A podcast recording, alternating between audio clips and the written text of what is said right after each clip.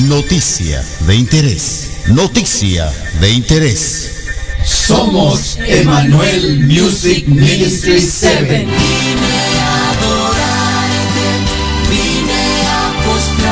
Y te invitamos a que escuches Radio Joven Adventista. Como el día busca el sol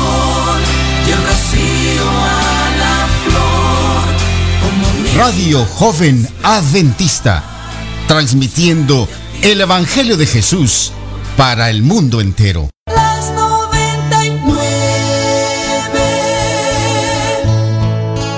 dejó en el aprisco.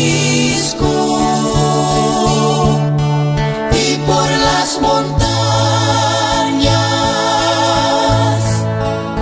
Baja su aplicación escribiendo RJA Radio. Visita su página web jovenadventista.com. Visita su muro en Facebook escribiendo RJA Radio.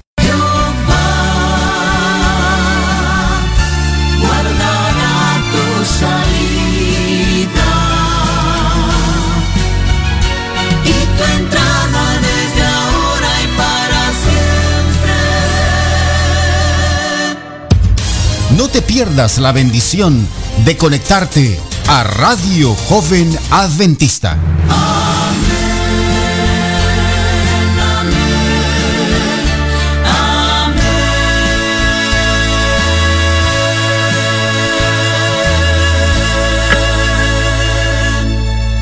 ¿Qué tal amigos? Muy buenos días, buenas tardes, buen provecho.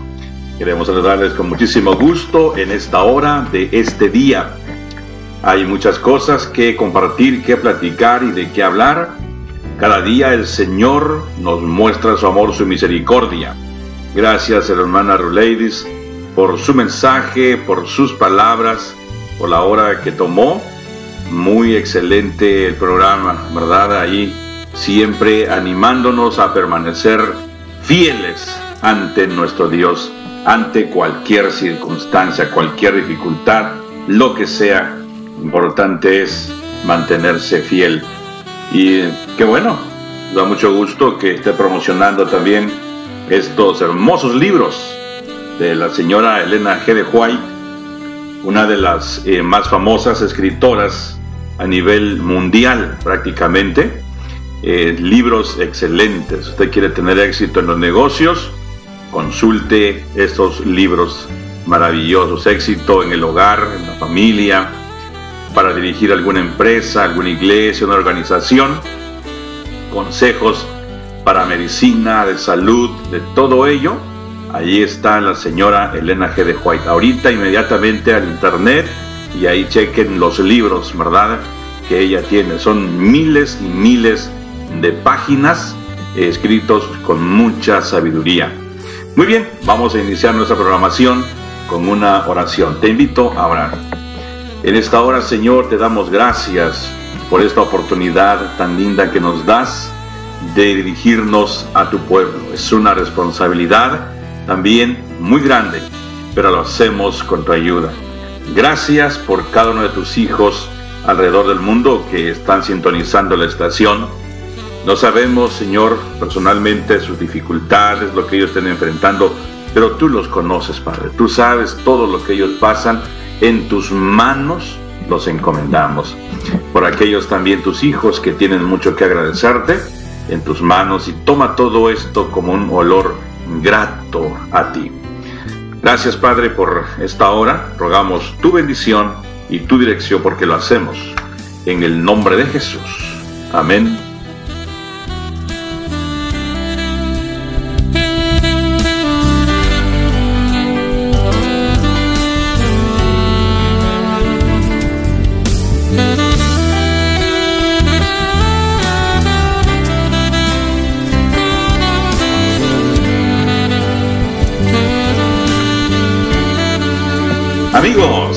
Vamos a decirles y vamos a darles algunos tips de cómo usted puede sintonizar la estación de Radio Joven Adventista.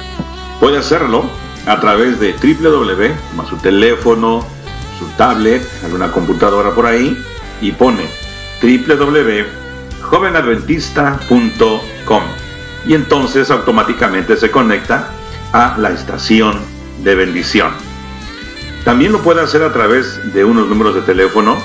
Si usted vive o tiene un familiar que vive en el área de Hawái, de Puerto Rico, de Canadá o Estados Unidos.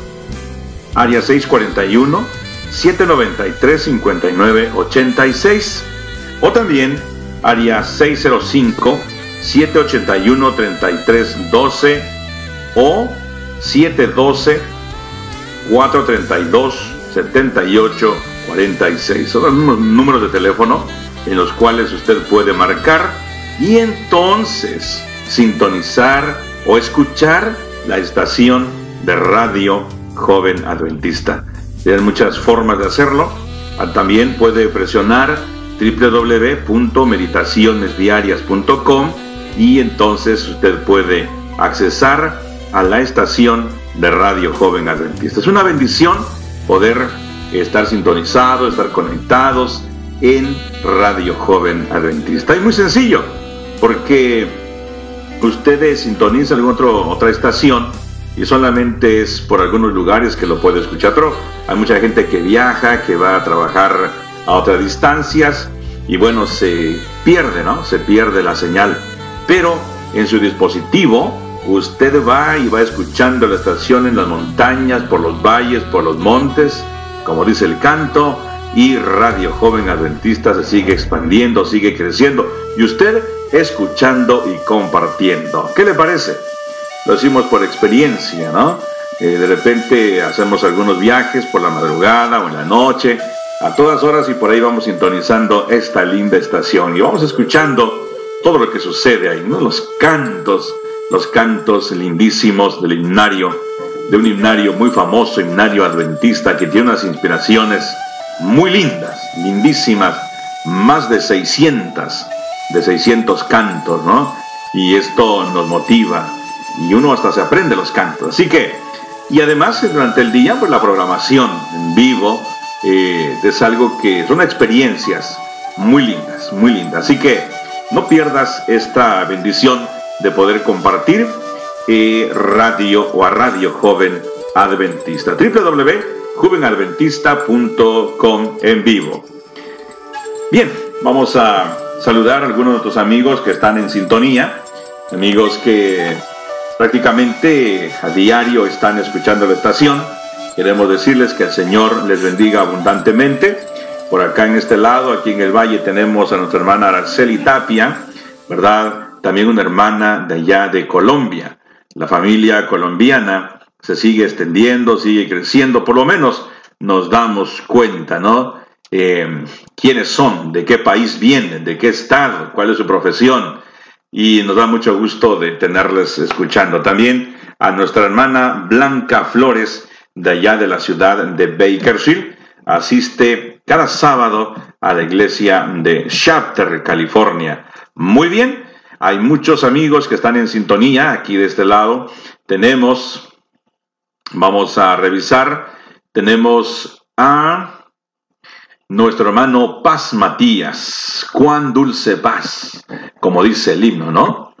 Paz, paz, cuán dulce paz, la que da nuestro Padre eternal.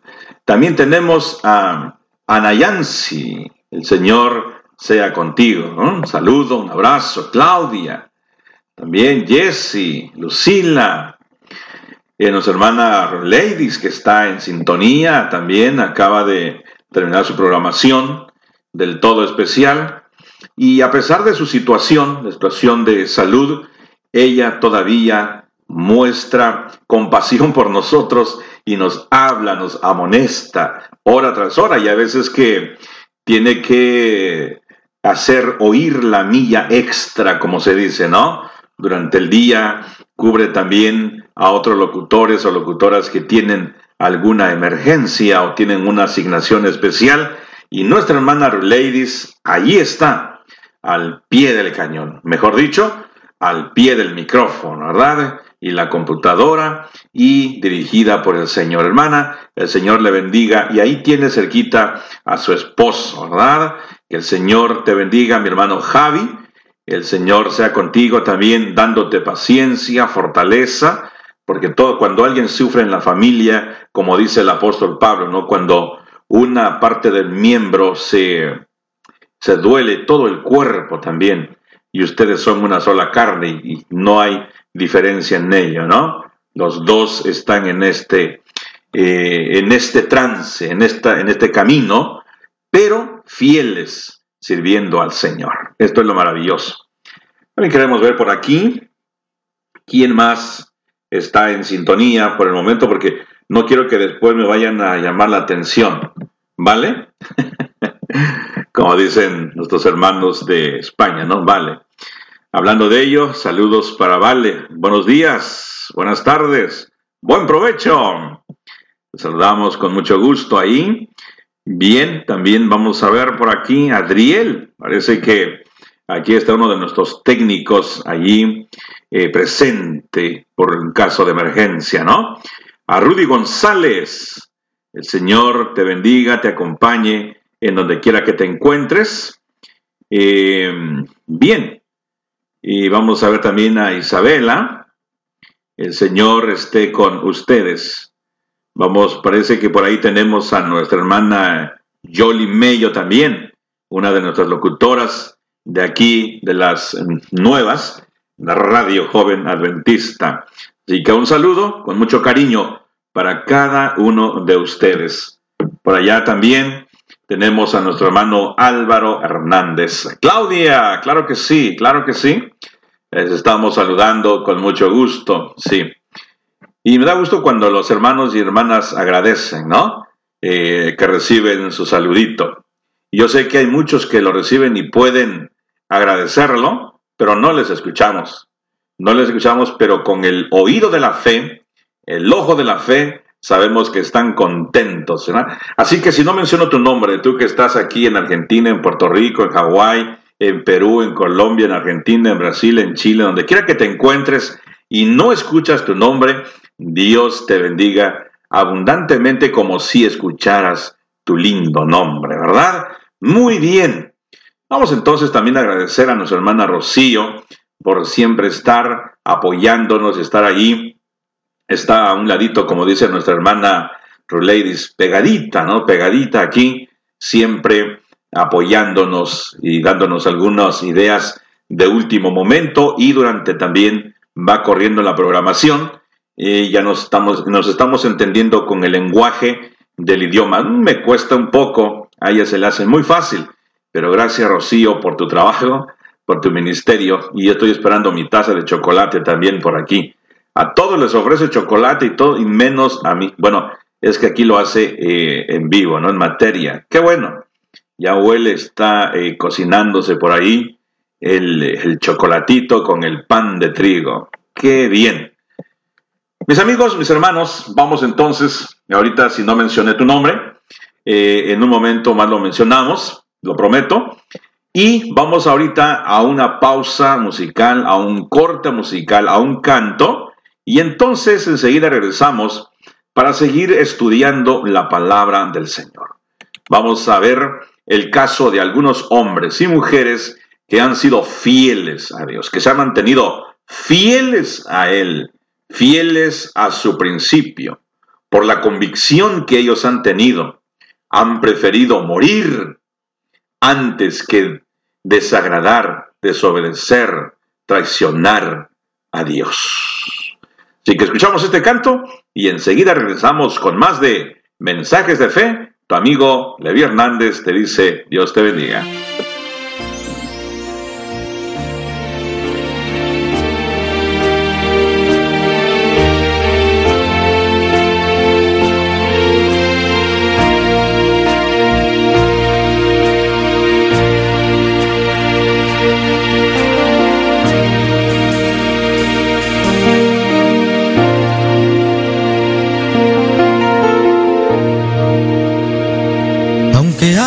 Pruebas en tu camino. No te dejes engañar. El enemigo acecha y diariamente inventa miles de cosas para hacerte mal. Aunque haya pruebas camino, el Señor te guiará.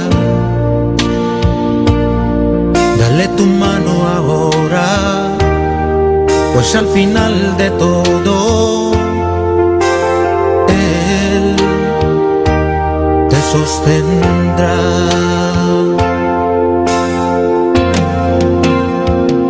Aunque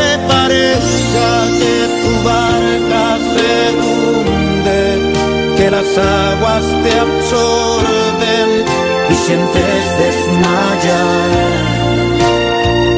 No te preocupes que al final de ese túnel una luz de esperanza aguardándote está.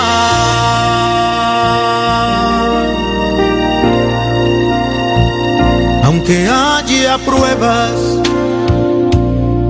tu camino,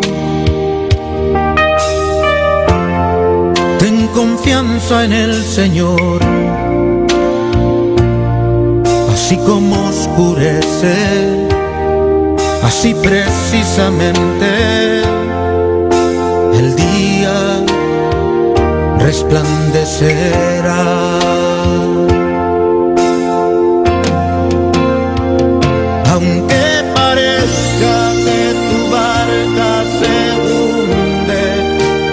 Aguas te absorben y sientes desmayar. No te preocupes que al final de ese túnel una luz de esperanza aguardándote está.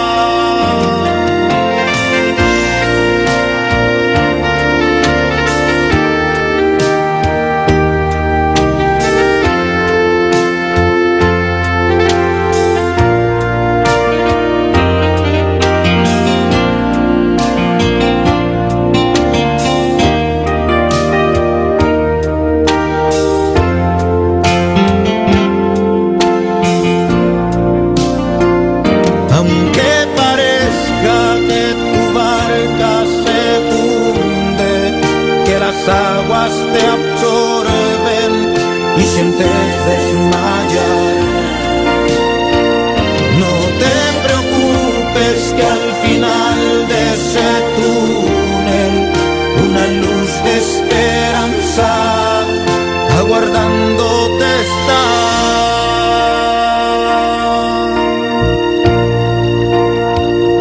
Esa luz es Jesús, esa luz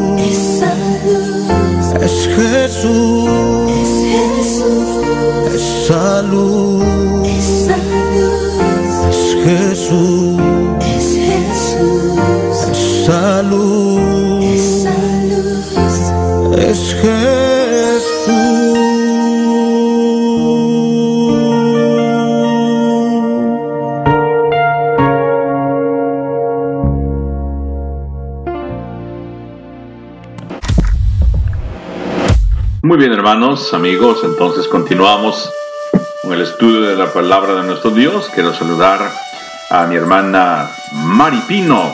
El Señor le bendiga abundantemente, donde quiera que se encuentre, hermana. Un fuerte abrazo. Le queremos muchísimo. Gracias por sus palabras, eh, sus oraciones, frases de motivación y esa sonrisa y esa risa que le caracteriza, ¿no? Así que ánimo en todo, el Señor sea con ustedes, con su familia, en los propósitos que tiene para su vida y también lo que usted planea para Radio Joven Adventista, hermana J. Mariam también, que madruga, ¿no? Tempranito, ahí está. El Señor le alcance su bendición, hermana, a usted, a su familia y a lo que se propone en esta vida. A todos nuestros locutores, nuestros compañeros de Radio Joven Adventista, el Señor les dé sabiduría para poder dirigirse al pueblo del Señor, o que nos dé sabiduría y también para eh, los que son eh, directores, directoras de grupo, el, el, Señor también pueda brindarles amor, paz, misericordia para que la compartan con cada uno de nosotros. Bien, vamos entonces a continuar con la historia, la vida de José.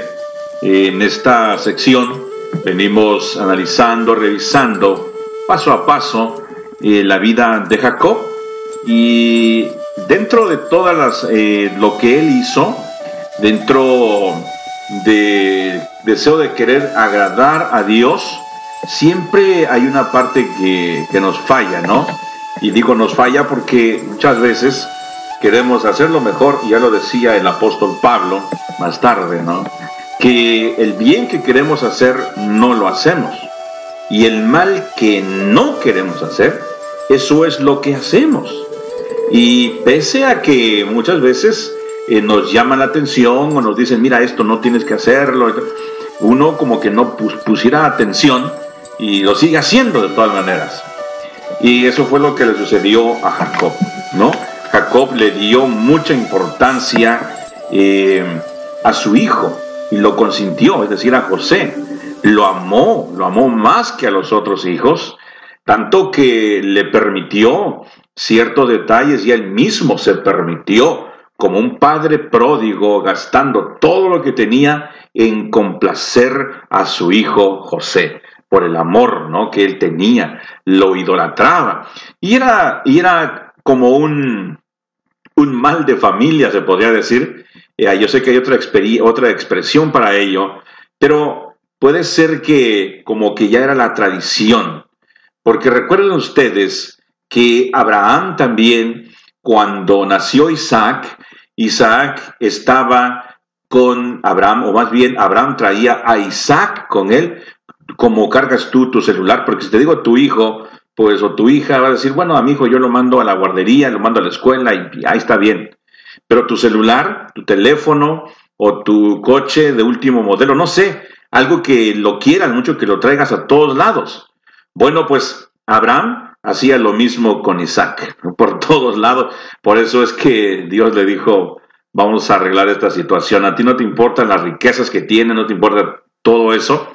Le estás dando mucha importancia a tu hijo. Así que préstamelo para acá, ofrécemelo en sacrificio.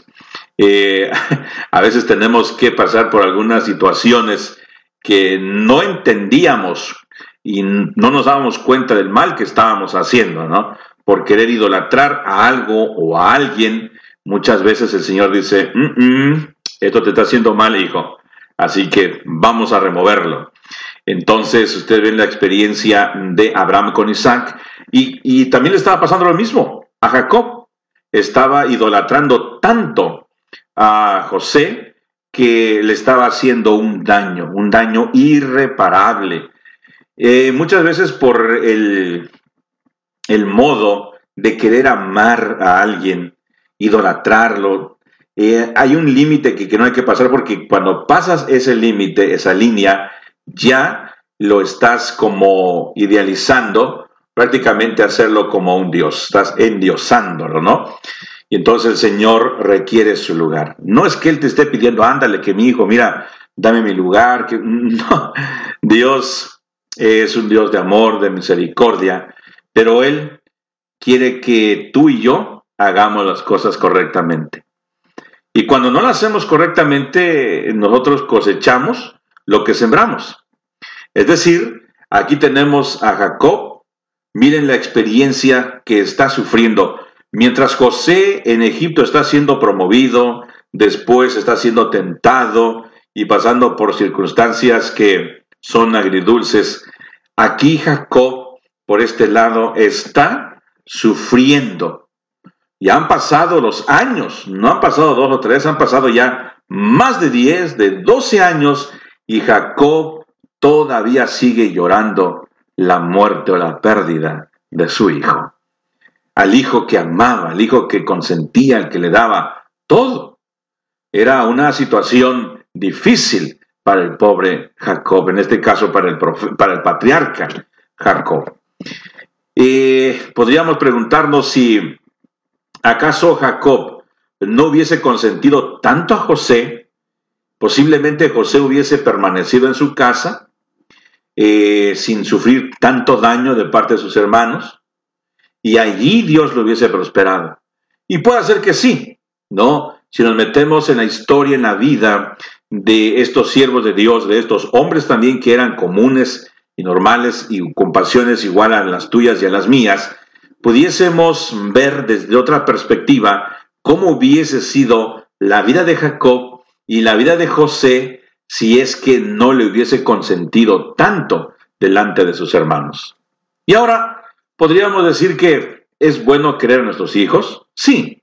¿Amarlos? Sí. Hay que quererlos. No porque son nuestros hijos y no queremos el mal de ellos, bueno, pues que los chamacos sufran, ¿no? Sufran innecesariamente. No se trata de eso. No tenemos que irnos a otro extremo. Pero seamos cuerdos. Si le vas a comprar un traje a uno de tus hijos, pues tienes que comprarle el traje al otro también. Si a un hijo vas a regañar, eh, también al otro tienes, si él no, no está participando en una travesura o en una desobediencia, en una rebeldía, pues también tienes que usarlo como ejemplo de cierto modo, cierto, de cierto modo usar al que está actuando mal. Dice, mira hijo, esto no tienes que hacerlo porque tampoco se te puede castigar si no debemos castigarte si no estás haciendo algo indebido. El castigo que tu hermano va a recibir lo puedes recibir en algún momento si tú desobedeces. Estamos viendo en este trimestre, en la lección de escuela sabática, a lo mejor no tienes el cuadernillo contigo, lo puedes conseguir. Eh, allí a través del internet puedes poner escuela sabática.com o lecciones de escuela sabática. Inclusive puedes poner en PowerPoint y, o resúmenes de escuela sabática. Y te voy a dar algunas ideas, unos consejos prácticos de cómo llevarnos entre familia, entre pareja, entre hijos, cómo educarlos sexualmente, cómo educarlos en todas las áreas de la vida para que crezcan sanos, ¿no? Entonces, allí nos da, nos está dando algunas ideas de cómo corregir a nuestros hijos, de cómo educarles, cómo enseñarles por precepto y por ejemplo. Entonces, a Jacob no, tal vez él no recibió esta, estas instrucciones, o aunque las haya recibido, él amaba tanto a José que hizo una distinción muy grande y muy cruel delante de los hermanos.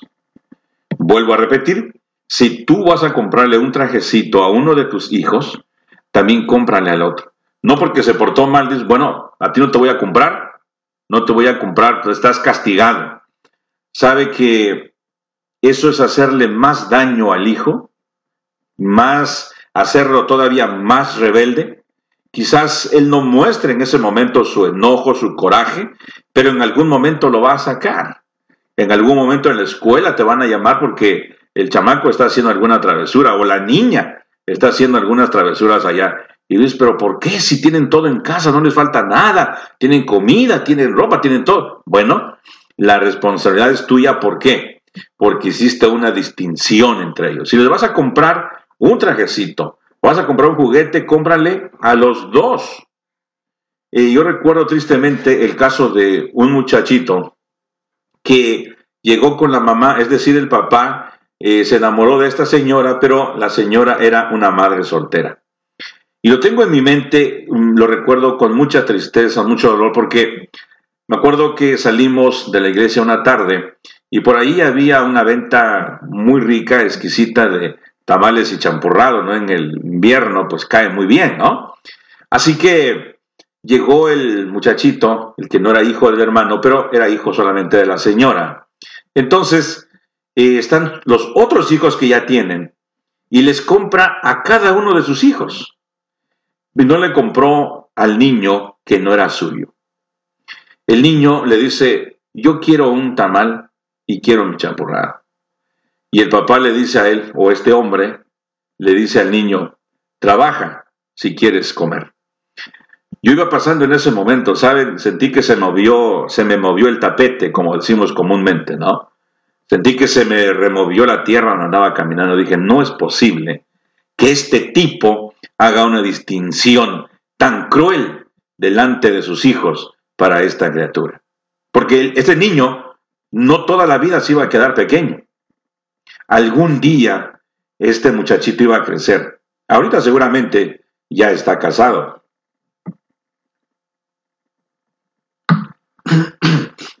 Pero guarda ese rencor, ese rencor en contra de el postizo llamado padre.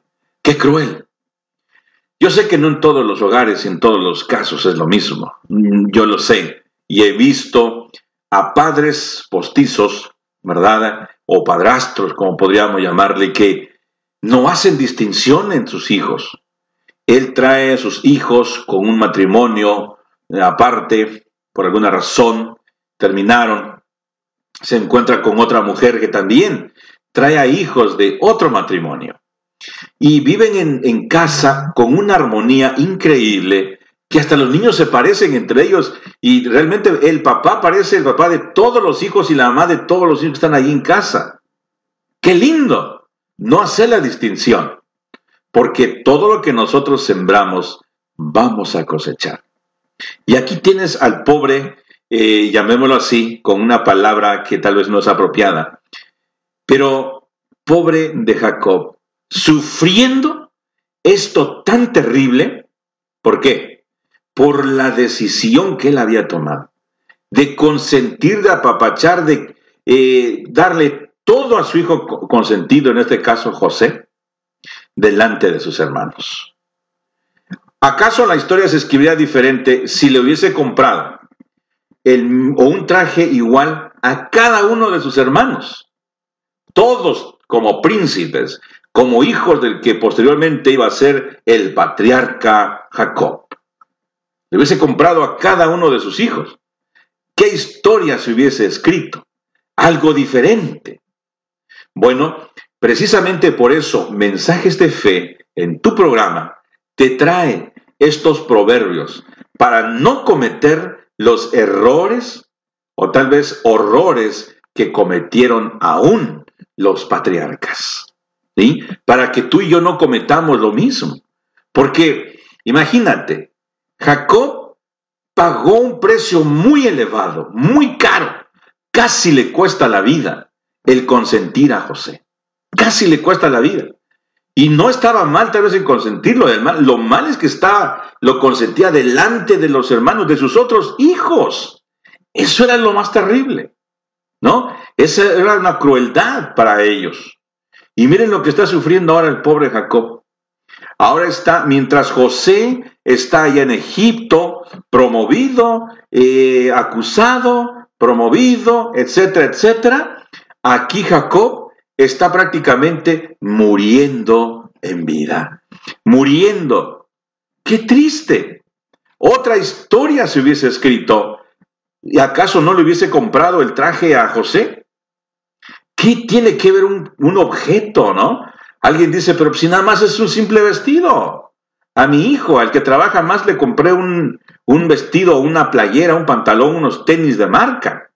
Al chamaco que no quiere trabajar, que se levanta tarde, está de flojo, pues ni modos, ahí que lo de una ropa de segundita por ahí sin marca, sin nada. Pero eso trae sus consecuencias a la larga, mis queridos amigos, mis queridos hermanos. Hay que ser como dijo alguien, no, no, no puedo olvidar esta expresión, hay que ser parejos, tenemos que ser imparciales, tenemos que ser juiciosos en ese aspecto. ¿Qué culpa tenía José?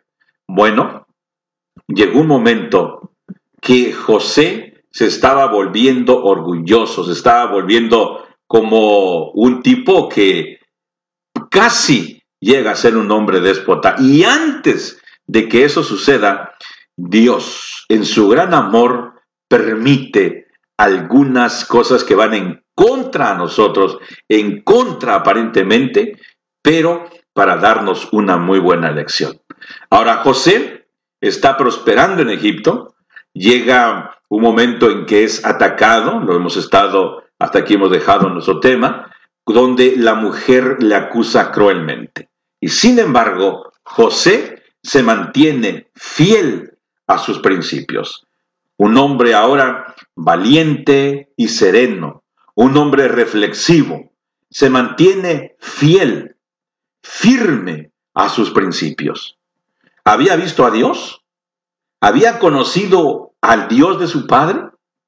Quizás sí, quizás no, pero él se mantuvo fiel como si le hubiese conocido. Y posiblemente, mientras él vio los sueños y los que compartió a su, padre y a sus hermanos, posiblemente en alguna de esas partes de los sueños, Dios le ha de haber hablado. Hay algunos detalles que no son revelados en la Biblia, pero que se nos permiten a nosotros ampliarnos en ellos. Un sueño no simplemente es, ah, vio las estrellas y ya es todo, o vio once manojos y ya. Cuando usted tiene un sueño, una visión, a veces olvida ciertos detalles, pero que más tarde los recuerda, ¿no? Entonces, algo similar en la vida de José.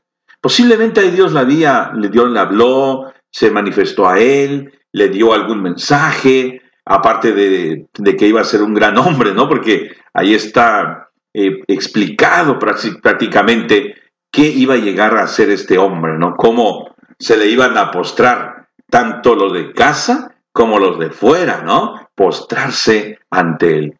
Pero él, José, se mantuvo fiel a sus principios, no tanto a los sueños, sino a Dios, al Dios de sus padres.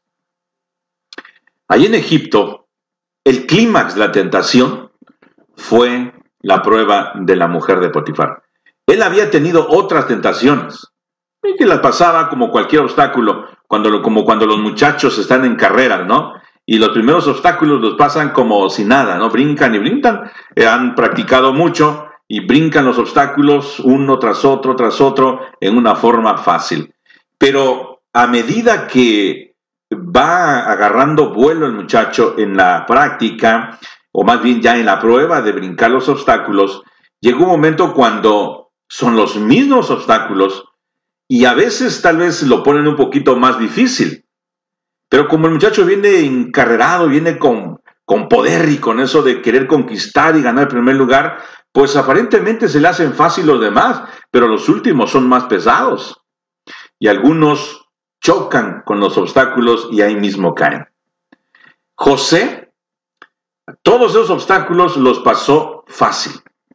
En el último obstáculo, en ese último día de la prueba, en ese último día de la dificultad, cuando la mujer lo toma fuerte, lo toma por la fuerza y quiere aprovecharse de él, ese fue el clímax de la tentación para José.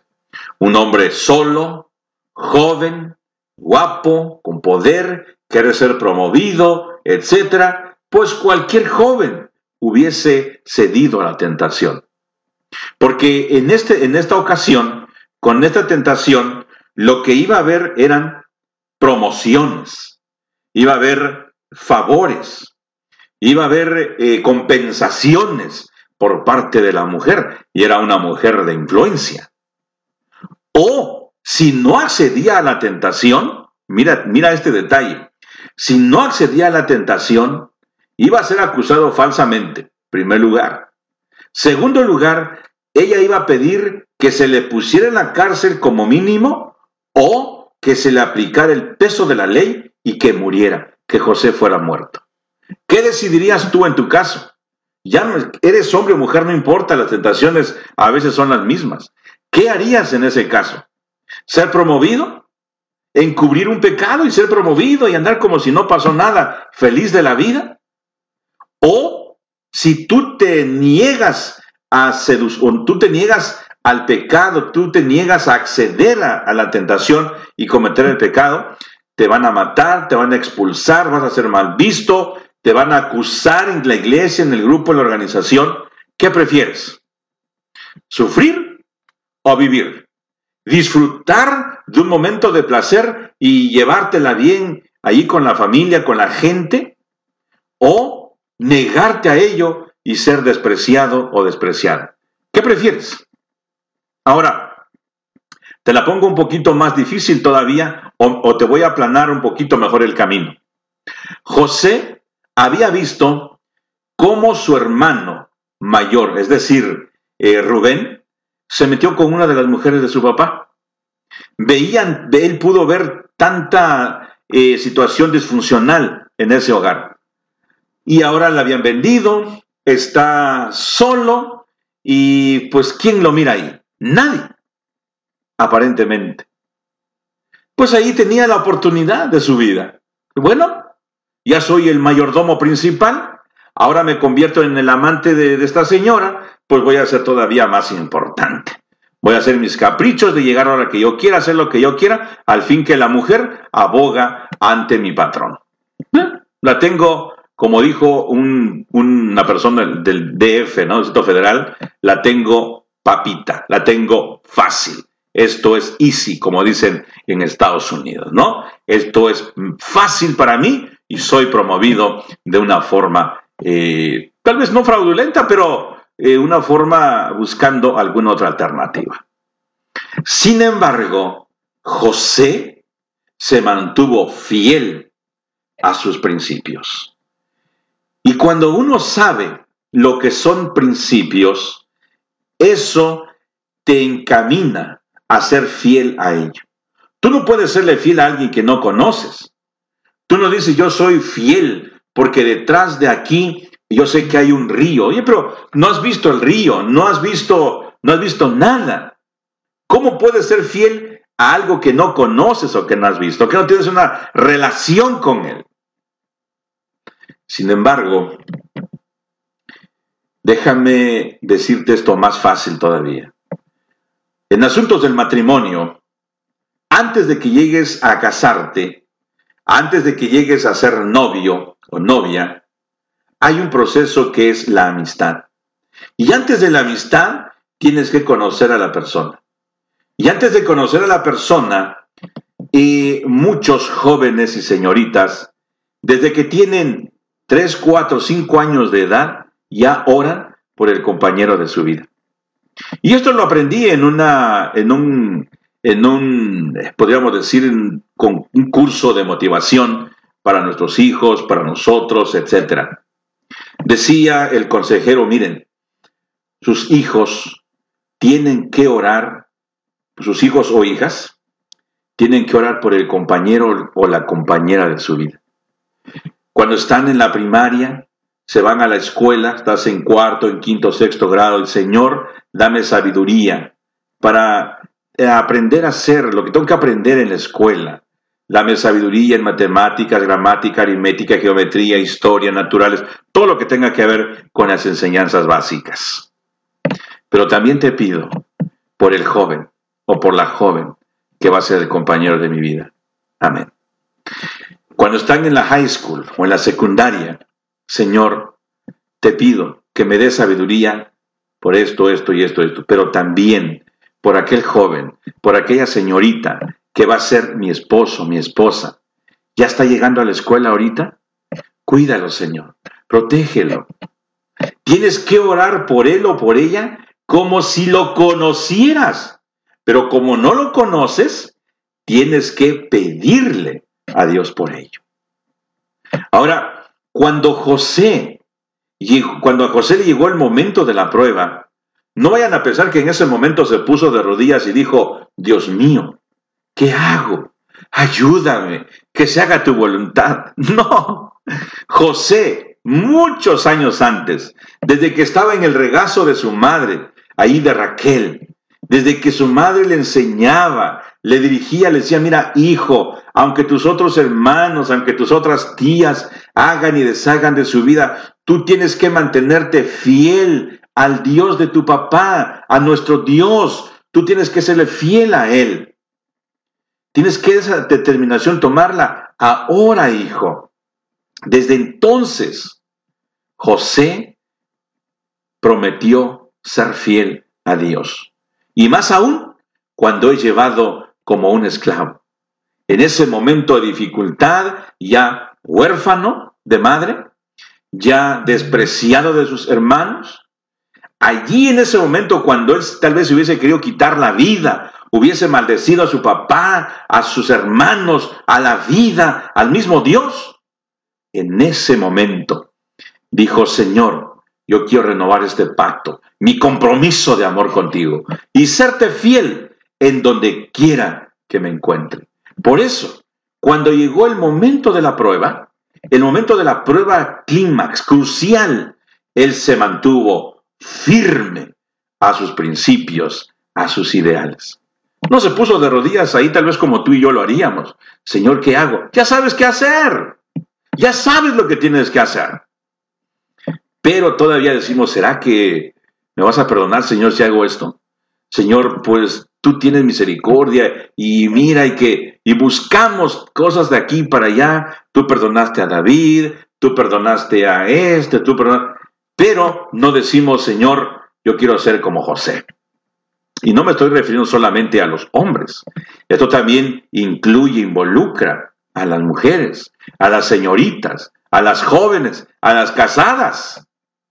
Hay muchas muchachas, se sacó un estudio, es un estudio, parece que lo hizo la Universidad de Harvard junto con, había como tres universidades en Estados Unidos, Pensilvania, Harvard, no recuerdo la otra, que la mayor parte de las jovencitas que están en el colegio, que están en la universidad, que están estudiando para su carrera, muchos y muchas de ellas lo financian o financian sus estudios, sus gastos y todo a través de favores sexuales. Qué triste, qué moralidad, qué principios.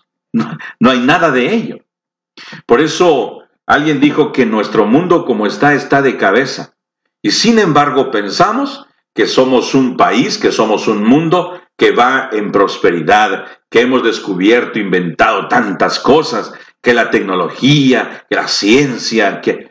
pero la moralidad está de cabeza. Qué triste.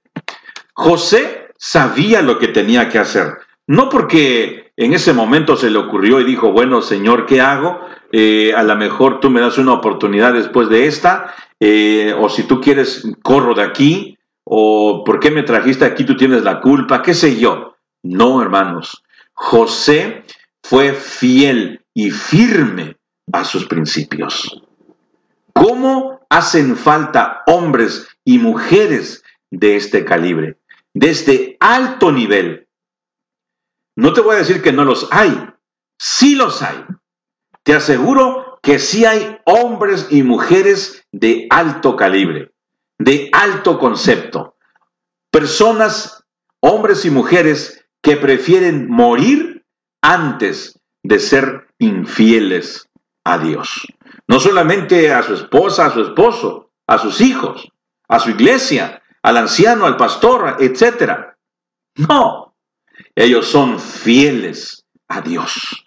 Y esto es lo más importante, porque José sabía que si desobedecía las órdenes de su ama, en este caso, de la mujer, José podría terminar muerto. José pudo haber terminado con una muerte ejemplar. Imagínense ustedes, hermanos, en una tierra extraña, en una tierra donde no había moralidad, donde había tanta riqueza en todos los aspectos, por, por, lo menos en todos los aspectos conocidos en ese tiempo. Había riqueza material, riqueza cultural, había riqueza material ya que tenían el río Nilo por un lado, tenían a los mejores agricultores, a los mejores ingenieros, a los, los mejores médicos. La, la ciencia de los egipcios era la más avanzada en ese tiempo. Así que si José no accedía a lo que su ama, a lo que la mujer le pedía, José era un 99.9% de que él hubiese terminado muerto. Ya habían ocurrido otros casos. Por eso es que la mujer no tuvo ningún temor ni nada. Inmediatamente dijo, ok, no quisiste. Y dio gritos o cuanta cosa, se rasguñó todo lo que tuvo que hacer para que este muchacho fuese encarcelado o muerto. Mínimo encarcelado. Pero por lo menos esto es lo que la mujer pedía. ¿no? Desobedecerle a la autoridad no era tan fácil. Déjame compartir algo contigo. Eh, en el libro de Patriarcas y Profetas, en el capítulo 20, y vuelvo a enfatizar el estudio de estos libros que son fascinantes por la escritora, por la escritora Elena G. de White, una de las escritoras más famosas en todo el mundo. Eh, quizás tú digas, bueno, pero pues yo no conozco esos libros, son malos. Date una oportunidad. Como dijo alguien, dale el beneficio de la duda. Por lo menos, sé un buen juez, una buena jueza. Lee antes de dar un veredicto. Estudia y vas a ver, tal vez no te vas a convencer, pero vas a aprender muchas cosas que te van a ayudar en tu crecimiento, en tu vida diaria. Y claro, en el área espiritual y emocional te va a ayudar mucho. Dice la señora Elena G. de Huay comentando al respecto de José. José era un súbdito de Dios allá en Egipto. Dios lo llevó allá para que la luz resplandeciera en medio de las tinieblas, en medio de la oscuridad divina. O sea, es decir, la luz del Señor, la luz de Dios, proyectada a través de José, iba a alumbrar en ese lugar de tinieblas, en ese lugar de oscurantismo, en ese lugar donde no sabían cuál era su mano derecha o su mano izquierda. En ese lugar de tinieblas espirituales, la luz divina iba a resplandecer a través de Moisés. ¿Y acaso Dios te ha llamado a ti también para resplandecer en un lugar oscuro? Para resplandecer donde hay tinieblas espirituales. ¿Y qué con tu cometido? ¿Qué con la conducta y la determinación que vas a hacer? ¿Qué vas a tomar? Imagínate que José hubiese accedido a la tentación, a la petición en, esa, en ese momento crucial, en esa prueba que muchos hombres no, no, no, se pueden resistir. ¿Qué hubiese hecho José si hubiese accedido a esa tentación? ¿Acaso Dios le hubiese perdonado? Y me atrevo a decir que Dios le hubiese perdonado. Pero la conciencia de José ya no iba a ser la misma. Y eso te lo puede explicar David, el rey. David dijo en una ocasión que el hombre, dice, el hombre que ahora ha pecado, lo considero, dice, como aquella ave que tiene un ala quebrada, ya no puede volar tan alto como antes. Imagínate, José, que ahora era un experto en muchas artes. José ahora era experto en ciencia, en lenguas, en descifrar jeroglíficos, en hacer matemáticas, en todo aquello, un experto. ¿De qué le servía todo aquello si su conciencia no le iba a dejar tranquilo? Si ya no podía verle de frente a los ojos de su amo si ya no podía estar bien ni en el campo ni en la ciudad? ¿De qué le había servido a José tantos años de fidelidad? Tantos años de ser un hombre fiel a Dios y a su amo. Y cuando digo fiel es porque José, cuando iba al campo, bien pudo haberlo agarrado, tomado los mejores caballos e irse a su casa y ver a su padre allá en, donde vivía, allá en Canaán. Bien pudo estar allá con su padre. ¿Quién lo iba a encontrar? Se hubiese ido con alguna esclava, con alguien, o solo él hubiese huido. Pero era tan fino este hombre, era tan fiel a sus principios, que sabía sus límites. Podía ir a ver a su padre, podía ir a ponerles un, un castigo a sus hermanos, encontrarlos por ahí, pero no, él tenía un cometido. Dios tenía algo para él. José quizás no lo sabía. Me atrevo a pensar que José simplemente se dedicó a ser fiel a Dios, aunque se desplomaran los cielos. Y él no dijo, bueno, yo le voy a dar una ayuda a Dios porque a lo mejor eh, Dios quiere que yo me vaya de acá. Mira, hay mucha tentación aquí en este lugar. La música que se escucha, la música, todo lo que se come, todo lo que, lo que uno ve es atractivo. No, yo no puedo estar aquí. Ahora Dios me puso como mayordomo para huir, para escaparme de acá. ¿Qué tanto tiene que ver la fidelidad de un hombre para con Dios? ¿Y cómo se mostraba? Siendo fiel a su amo. Es decir, que tú no, tú no puedes eh, andar por el mundo diciendo, yo soy fiel a Dios, yo le soy fiel a Él, Él sabe mi corazón. Y cuando te ponen a hacer un trabajo y no está el patrón, tomas el tiempo, agarra tu celular y te sientas por ahí, nomás viene el patrón y ya te haces como que te pones a trabajar, te pones a gusto aquí como que si no pasara nada. ¿Tú crees que eso es fidelidad? ¿Así le llamas tú fidelidad a eso? No, mi amigo. No te engañes a ti mismo, a ti misma. Fidelidad es ser fiel a Dios en todos los aspectos, dando a entender que todo lo que tú estás haciendo y lo que vas a hacer es como si Dios estuviera allí contigo. Claro que Él está. Y hablando de este mismo libro, de Patriarcas y Profetas, dice que el ojo escudriñador de Dios está sobre cada uno de sus hijos como si fueras tú el único. Oye esto, olvídate de todo lo que he dicho. Pero esto no te lo olvides, amigo, amiga.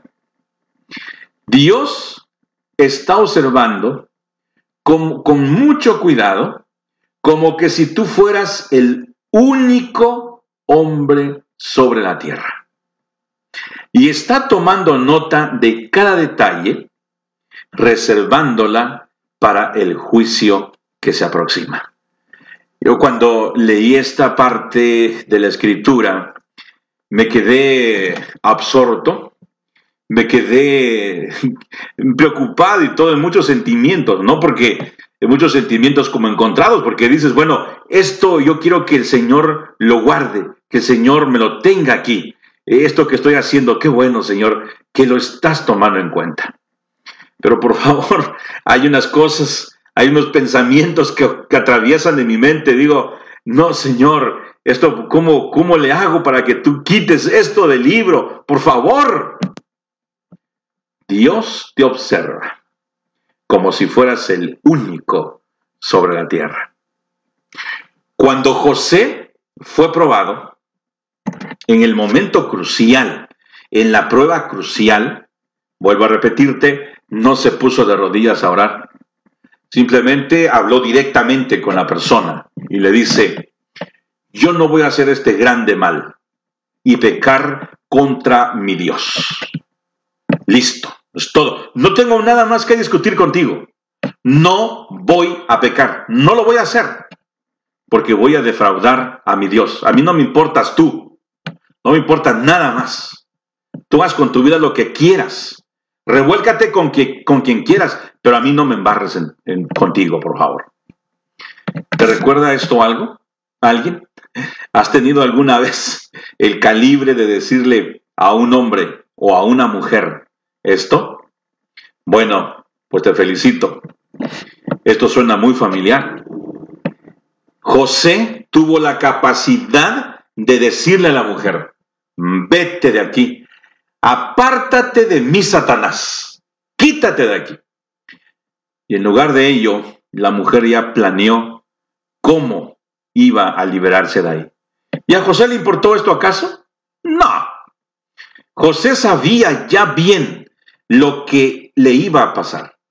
Iba a morir, pero prefería morir y prefirió morir antes que defraudar a su Dios. De verdad, mi amigo, mi hermana, yo no quisiera estar en los zapatos de José ahí en ese momento. Ponme los zapatos de José cuando era mayordomo. Ponme los zapatos de José cuando estaba de gobernador. Ponme los zapatos de José cuando estaba en su casa, consentido y querido por papá, por mamá. Eh, tu servidor tuvo una experiencia prácticamente así. Consentido, querido, apapachado, etcétera. Lo que pude ver es que mi padre sí fue eh, imparcial con todos, a todos nos compraba, a todos nos quería, pero me sentía yo muy querido por él. Pero ponme en esos zapatos, donde todo marcha bien, donde todo aparentemente va bien, ahí ponme en los zapatos de José. Pero vendido como esclavo, traicionado, vendido por sus propios hermanos, no, yo no quiero estar ahí. Acosado por una mujer y mandarlo a la muerte, tampoco, no quiero estar ahí. Sin embargo, cada uno de nosotros tiene su prueba. Va a tener que afrontar una prueba porque tienes que demostrar al universo, no a tu hermano, a tu hermana, no a la iglesia, no al grupo, a la organización, no a la radio, al universo entero, tienes que demostrarle que eres fiel a Dios antes que a los hombres. Que te mantienes firme, fiel, como la brújula al polo. Te mantienes firme, leal a Dios, aunque se desplomen los cielos. Vamos a hacer una pausa y enseguida regresamos para ver qué dice el apóstol Pablo con respecto a esto. ¿Qué fue lo que otros hombres también hicieron? Vamos a tomar, vamos a tomar un par de ejemplos de hombres que han pasado situaciones similares a las de José, que prefirieron morir de muchas formas o de varias maneras, en diferentes casos. En este caso, podríamos decir, José prefirió morir, otros prefirieron eh, ir a la cárcel, otros prefirieron eh, privarse de su libertad, etc. Al regreso de esta pausa, vamos a mirar que ya hay no solamente José, sino otros hombres y mujeres que han pasado situaciones iguales y complejas. Por lo tanto, nosotros no podemos decir, pero es que yo no sé, yo no sé qué voy a hacer. Es que es que siento que este es mi lado débil. Es que eh, bueno, desafortunadamente, aunque Satanás no es un ser sexual, él conoce y sabe cuáles son las debilidades qué es tu gusto, qué es lo que tú miras con atención. Y Él allí entonces te va a, te va a atacar, te va a probar. Por ejemplo, si a mí me dicen los muchachos, vente, este hermano Levi o Levi, vente o Levi, como quiera, vamos a tomarnos una cerveza o algo, me va a dar risa, ¿no? Porque esa no es mi área. Si alguien me dice, mira, vamos a asaltar ese banco, vamos a robar esta cantidad de dinero, pues me va a dar risa, ¿no? Porque esa no es mi área de debilidad. Pero el enemigo sabe cuál es el área débil de uno y sobre esa área es donde va a trabajar. Vamos a una pausa y entonces regresamos con más aquí en Mensajes de Fe con tu amigo Levi Hernández. Noticia de interés. Noticia de interés. Somos Emmanuel Music Ministry 7. Vine a adorarte, vine a postrar. Y te invitamos a que escuches Radio Joven Adventista. Como el día busca el sol y el rocío a la flor. Como Radio Joven Adventista. Transmitiendo el Evangelio de Jesús para el mundo entero.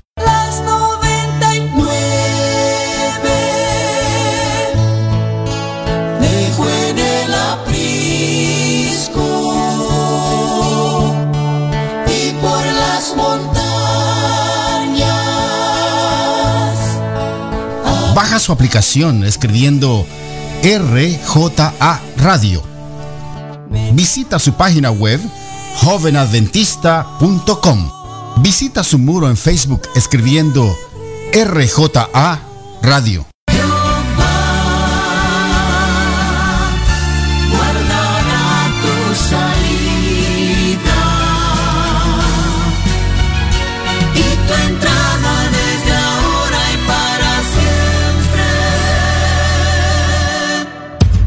No te pierdas la bendición de conectarte a Radio Joven Adventista.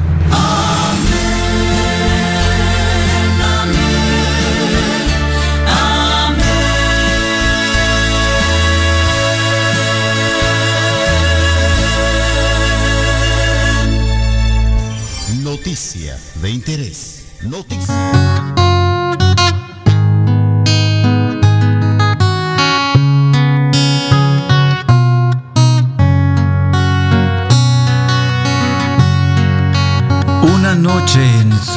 vi que con Jesús caminaba junto a la orilla del mar bajo la luna plateada.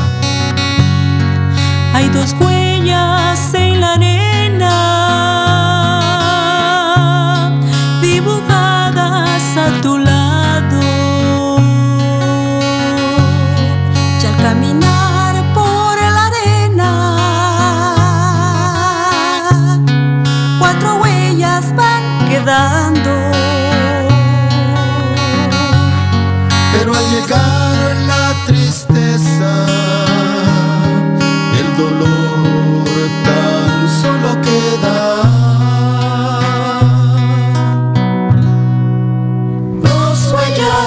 son de Cristo.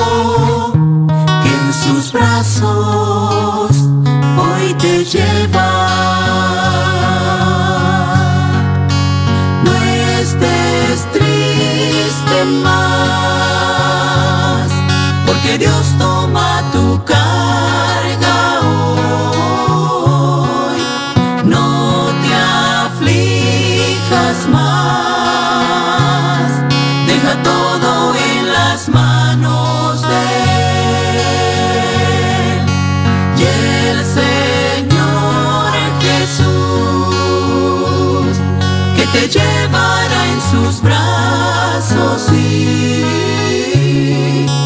también llevará todo, todo tu sufrir.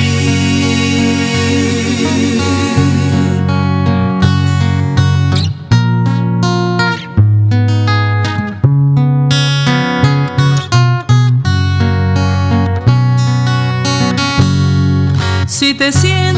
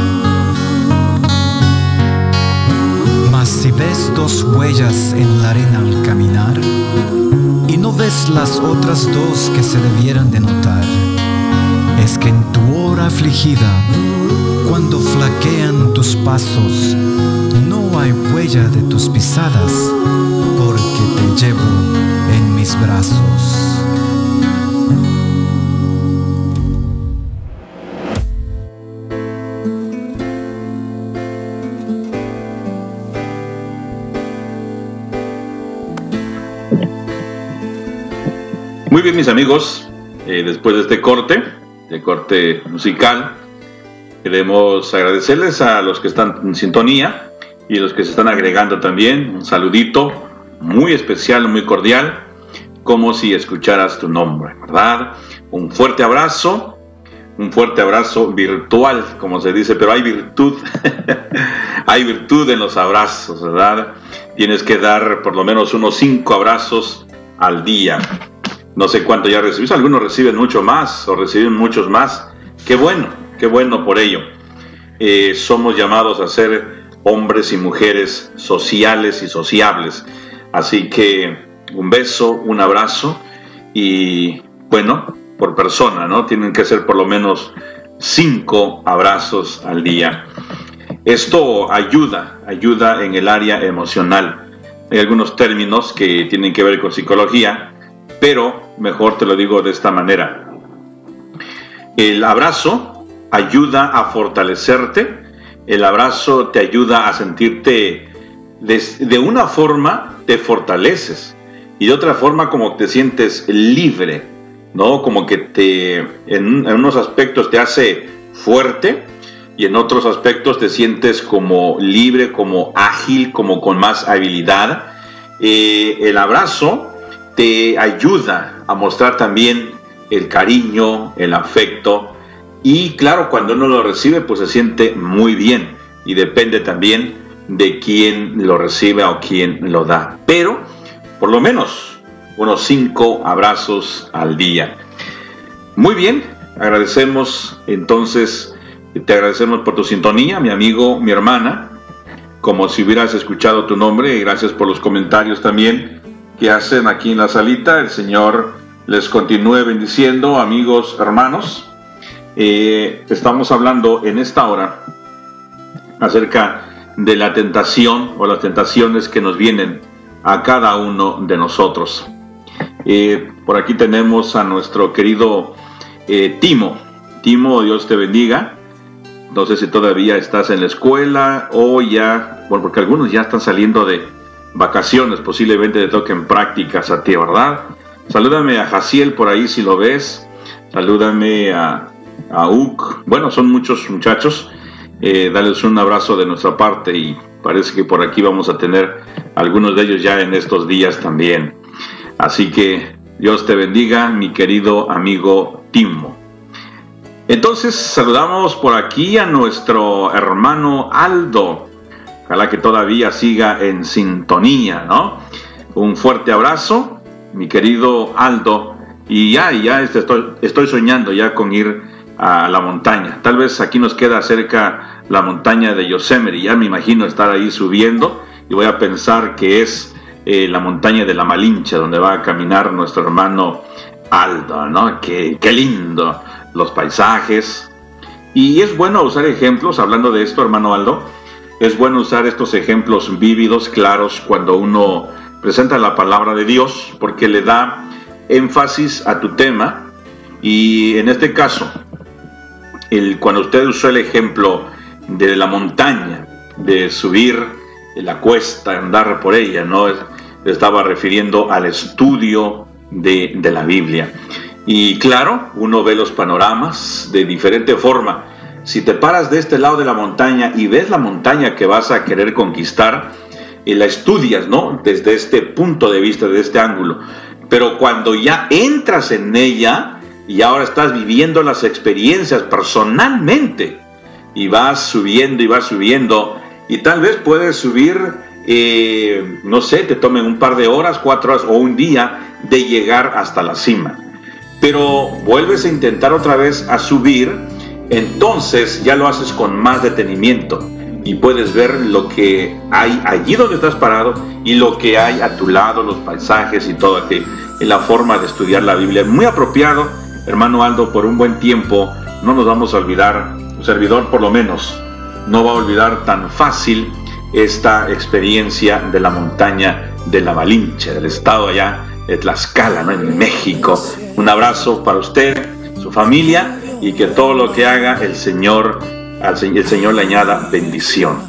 Un fuerte abrazo entonces también para su sobrino, ¿no? que también él tiene su programa y bueno, familia de locutores de Radio Joven Adventista. Es una radio es una, una radio de bendición, eh, una familia muy bendecida y que da bendición también. Este es lo maravilloso de ello, ¿no? De estar conectados con el Señor, de vivir pura, plena vida con Jesús, como dice el programa de nuestro amigo Paz y de nuestra hermana Ruleis. Eh, recibir la bendición del cielo a través de nosotros prácticamente canalizarla a nuestros semejantes, a nuestros radioescuchas en como es en esta en esta experiencia, ¿no? Así que un saludo, un abrazo para todos ustedes, hermanos, amigos. Sí, hermano, les estrecho la mano, hermano Aldo, con mucho, mucho afecto. Y vamos a ver también alguien que no, no había saludado en la mañana, a Sabino Blanco. Eh, también aquí nos saludé. Bueno, a todos nuestros amigos eh, que están en sintonía, que continúan en sintonía, el Señor les bendiga. Por ahí no, no quiero que me reclame. Eh, Rosalba está ella escuchando por el área de Texas. Un fuerte abrazo, allá con mucho cariño para ti y tu familia. Ya también mm, nuestra querida Dalia, nuestra hija, eh, está preparando su equipaje, vuela para allá y desde allá va a estar también en sintonía y apoyándonos en la labor que tiene, que realiza con la radio. Así que Dalia, el Señor te bendiga. Como decía mi abuelito, el Señor te bendizca. Eh, también, eh, también quiero saludar a nuestro amigo Cris, allá en México, en Mexicali. Mexicali colinda con Caléxico. Mexicali y Caléxico antes era una sola ciudad y se compartieron los nombres. Mexicali. Y Caléxico es Caléxico, es decir, tienen la mitad de, de las letras la mitad lo tiene cada, cada ciudad para que no, no nos peleemos, ¿no? En medio ahí pasa la línea divisoria. Así que dijeron, pues somos una sola comunidad, nomás vamos a compartirnos el nombre. Meji, Cali y el otro es Caléxico, ¿no? Interesante. Bien, saludamos entonces a nuestros amigos hermanos que están allí eh, en sintonía. Bueno, continuando con ello, eh, con otros saludos son otros, hermanos, hermanos alrededor del mundo. Reciban pues un saludo de parte de su amigo Levi Hernández en Mensajes de Fe. Voy a invitarte a escuchar y meditar este, en este canto de Andrés Jiménez, Tú estás conmigo. Eh, al parecer, en cualquier dificultad, en cualquier problema, confiamos. No es al parecer a veces nos parece, por eso usé la expresión, ¿no? Porque cuando viene el, problema, la dificultad, al parecer el Señor se aparta de nuestro lado. Pero déjame decirte que, que no. Y te lo puedo mostrar porque en una ocasión, allá en la bonita ciudad de Los Ángeles, una de las, bueno, una de las ciudades más famosas a nivel mundial, eh, ahí caminando por sus calles, no le quiero hacer mala propaganda, no, no, no, es una ciudad muy bonita, pero caminando por las calles de la ciudad, eh, una pandilla me dio un balazo. Así que su servidor estuvo postrado y me llevaron en la ambulancia. Eh, cuando estaba en el hospital, el dolor era tan profundo, tan intenso, que yo en un momento de desesperación le dije a Dios, Dios, mátame ya. Si tú existes, mátame, quítame la vida ya, pero ya, este dolor no lo aguanto. Y si el Señor me hubiese dejado un poquito, iba a empezar yo tal vez a hablar, tal vez hasta blasfemar el nombre de nuestro Dios. Pero el, el doctor que estaba ahí, estaban revisándome, tal vez vio mi semblante y lo que yo trataba de decir, pero no podía decir nada porque estaba con tubos por todos lados entonces me vio afligido. Y por la experiencia que ellos tienen, y seguramente movido por la misericordia de Dios, entonces me aplicó una inyección. Y al instante, no cinco minutos, no, no, al instante sentí que una, algo como caliente me llegó por todo el cuerpo, pero algo caliente no que te quema, ¿no? Sino algo suave. Y entonces automáticamente se me quitó el dolor. Yo pensé que Dios ya me había abandonado en ese momento. Yo pensé que ya me iba a morir, que ya... No, en medio de ese dolor del problema, inmediatamente pude ver que el Señor está, estaba conmigo.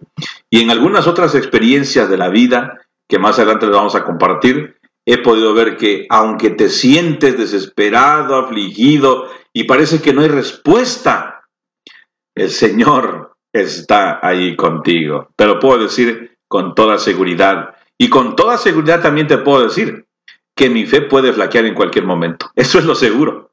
Pero como dice el himno, si la fe me abandonare, Él me sostendrá. Escuchamos este canto y enseguida regresamos.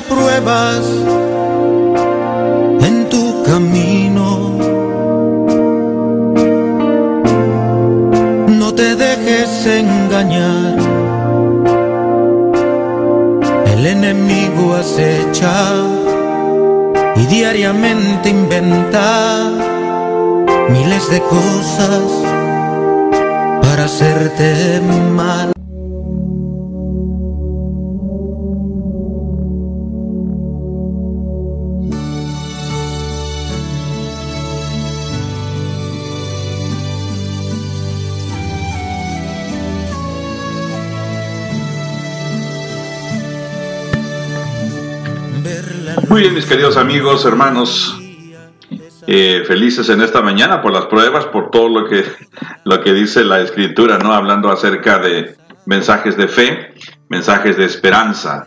Esta, esta hora es de la familia con el doctor Pedro. Ya ven que él trae eh, chistes, trae consejos, trae de todo para la familia. Un saludo, pastor, por ahí si nos está sintonizando. El Señor le bendiga y la audiencia, todos juntos decimos amén a su programa, ¿no? Y en esta hora le estamos cubriendo por eh, la actividad que está realizando. Pero como este programa es de la familia, es del amor y nos llena de esperanza, nos llena de felicidad, de consejos para los padres, para los hijos, consejos entre los matrimonios, manejo de finanzas y todo. Y todo como la vida es compleja y nos llena eh, de retos, nos llena de cambios, de etapas en la vida que uno va experimentando. Recuerdo cuando me enamoré. Yo soy muy enamorado. Me enamoraba, como dice alguien, hasta de una, una escoba con falda, ¿no? Este, muy enamorado. Pero muy feliz. Hasta la, hasta la fecha sigo siendo un eh, fiel, feliz enamorado. Me encanta cuando alguien se enamora y se toman de la mano, se abrazan, se besan en la calle y todos lados.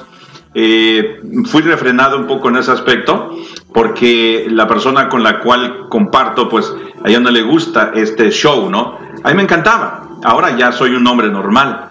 Pero en ese tiempo la tomaba, la abrazaba, no me importaba dónde fuera, quién fuera, siempre trataba de mostrar mi cariño, mi amor y todo eso, ¿no? Ahora es un poco diferente, eh, uno va aprendiendo hasta modales, ¿no? No, no me tomes de la mano aquí. Si vas a tomar de la mano, tómame aquí así, así tan bonito acá. Es decir, uno va aprendiendo a ser, eh, a, ser complaciente con la pareja. Y hablando de esto, hablando de ser complacientes y de enamorados, Dalia, creo que te vas a ir a Texas, pero hay algo que estoy viendo que embarga tu ser. Siento que como que en los últimos tres meses ha habido una alegría en tu corazón, no sé si has conocido a los muchachos de Radio Joven Adventista, no sé si te, gusta mucho trabajar para la radio, locutar, no, no, no entiendo muy bien. Eh, platícanos qué es lo que embarga tu ser hasta este momento, qué es lo que te llena de alegría con esa, esa risa que de por sí te caracteriza, pero cuéntanos cómo es que eh, te sientes tan feliz, compártela para que yo también me ponga feliz. Bueno, ah, muchas gracias.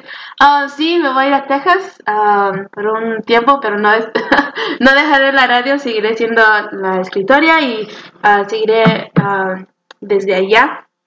Ya, dijo que estoy más feliz estos tres meses. ¿Cómo se llama? Um, ya, tengo, tengo a alguien especial. Se llama, ya les diré el, nombre al rato. no, es, es, un chico ah, muy especial para mí. Uh, nos conocimos por, por la radio, um, por la hermana uh, Maripino, más que nada, nos, nos presentó. y, y la hermana Ruleivis es la que dirigió, nos, eh, dirigió, nos, nos como ajá fue hizo el, el, contacto y nos, nos, presentó con así como que mm, no sé explicarlo muy bien pero um, sí es, es uh, para mí es alguien muy especial y no sé qué más. Bueno entonces eh, no sé si bueno hermana Mari Pino este, está por aquí escuchándonos eh, bueno Miren todo lo que hace el asunto de la radio, ¿no? Eh, entre familia. Ahora entiendo lo que, lo, lo que aconsejaban los patriarcas a sus hijos. Hijo, ve y toma una mujer de nuestra familia, alguien que sea de nosotros. Puedo entender eso, ¿no? Ahora que somos una familia radial, me dio gusto al entrar a la radio, formar parte de ella y entonces ver que hay muchas parejitas que se han conocido a través de la radio. Y yo me quedé sorprendido ver una pareja tras otra, tras otra, eh, hombres y mujeres que después vamos tal vez a tener que escribir por ahí eh, algún, eh, algún pensamiento, algunas efemérides, qué sé yo, de las parejas que se conocieron a través de la radio. Y sé que hay algunas que, bueno, ya tienen hijos, están casados, otros que están noviando, eh, etcétera, ¿no? A través de la tecnología, a través de la radio se conocen. Y yo me quedé sorprendido también al ver como padre enamorado, como padre según muy jovencito y no sé cuántas cosas que digo, bueno, Dalia pues ya se graduó y bueno, en algún momento va a conocer a un chico, pero teníamos la vista, ¿te acuerdas, Dalia? Pensábamos que iba a ser un chino, un coreano, este, un hombre de acá y de allá y todo, pero el Señor permite, ¿no? Ciertas, eh, cómo traza los caminos y de repente nos damos cuenta que el Señor dice, ok, aquí te voy a poner porque aquí va a haber una conexión. Y la hermana Mari Pino, con su risa, su emoción y todo, aquí va a haber una, una boda, aquí va a haber esto. La hermana Rulé dice, sí, sí, avísenme para peinarme y estar en la boda y todo. Y, yo, pues según, como en broma, ¿no? Y ahora el Señor ha permitido que Dalia y nuestro querido locutor eh, de Vivir por Cristo, eh, Cris, eh, sean, se hayan conocido se hayan flechado, como se dice comúnmente, ¿no? Este, a través de la radio. Y veo a Dalia contenta, alegre, digo, wow, yo pensaba que yo la hacía feliz en casa y pues sí, tratábamos de llevar una muy buena relación y la traía por acá, por allá, mi hija, por todos lados. Y ahora veo que está más feliz, digo, wow, ¿y cuál es el por qué, no? Y bueno, nos dimos cuenta que es por ello. Así que, Cris, eh, Dios te bendiga. Cristian Guerra es uno de los locutores también de la radio. Dios te bendiga en donde quiera que te encuentres. Ánimo en todo. Saludo a nuestra hermana también, eh, a nuestra hermana Mari Pino, a nuestra hermana Ruleidis y también a nuestra hermana Elia. Ellas fueron prácticamente las que hicieron este tipo de este este bonito contacto y también a nuestra hermana Marina.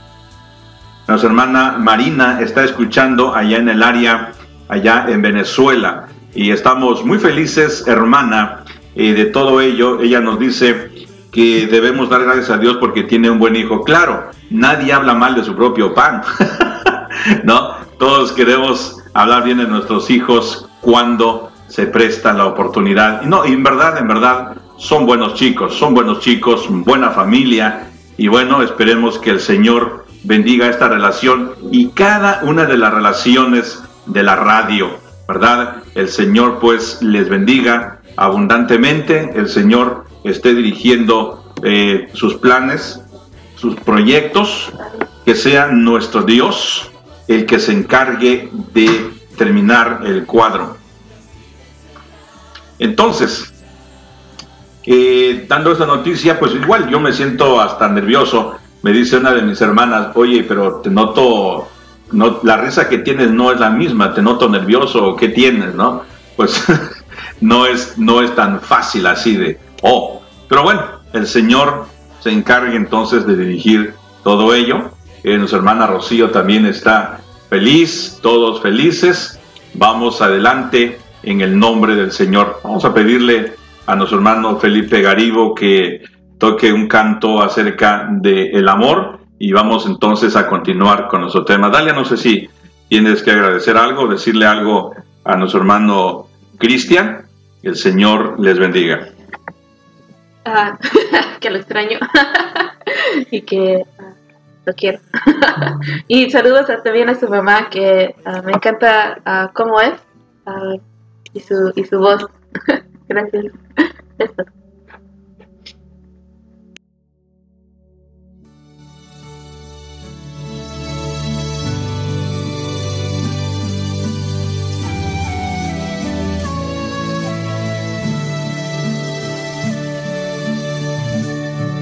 la luz de un nuevo día es amor.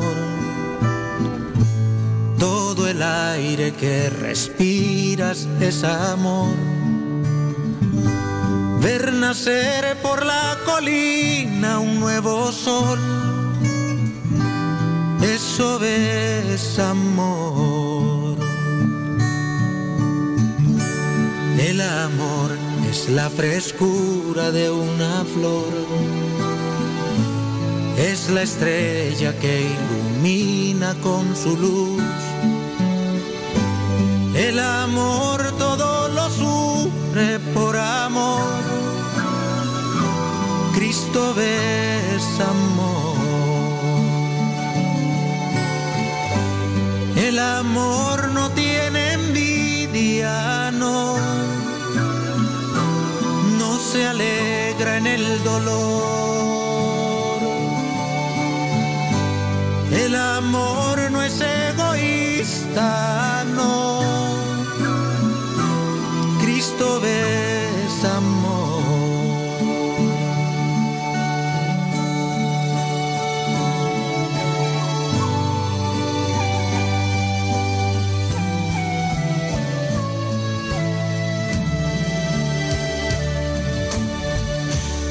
El amor es la certeza que hay un Dios. Es vivir con Él una estrecha comunión. El amor todo lo sufre por amor. Cristo es amor. El amor no tiene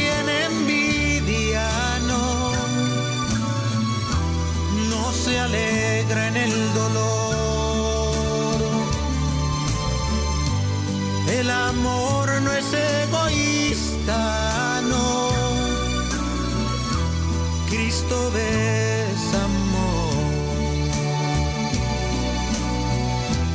Cristo es amor.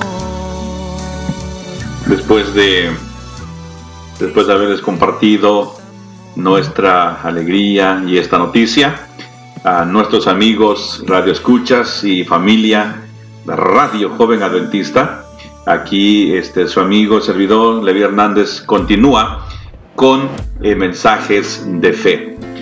Voy a recordarte que Mensajes de Fe usa esta plataforma de mensajes de fe.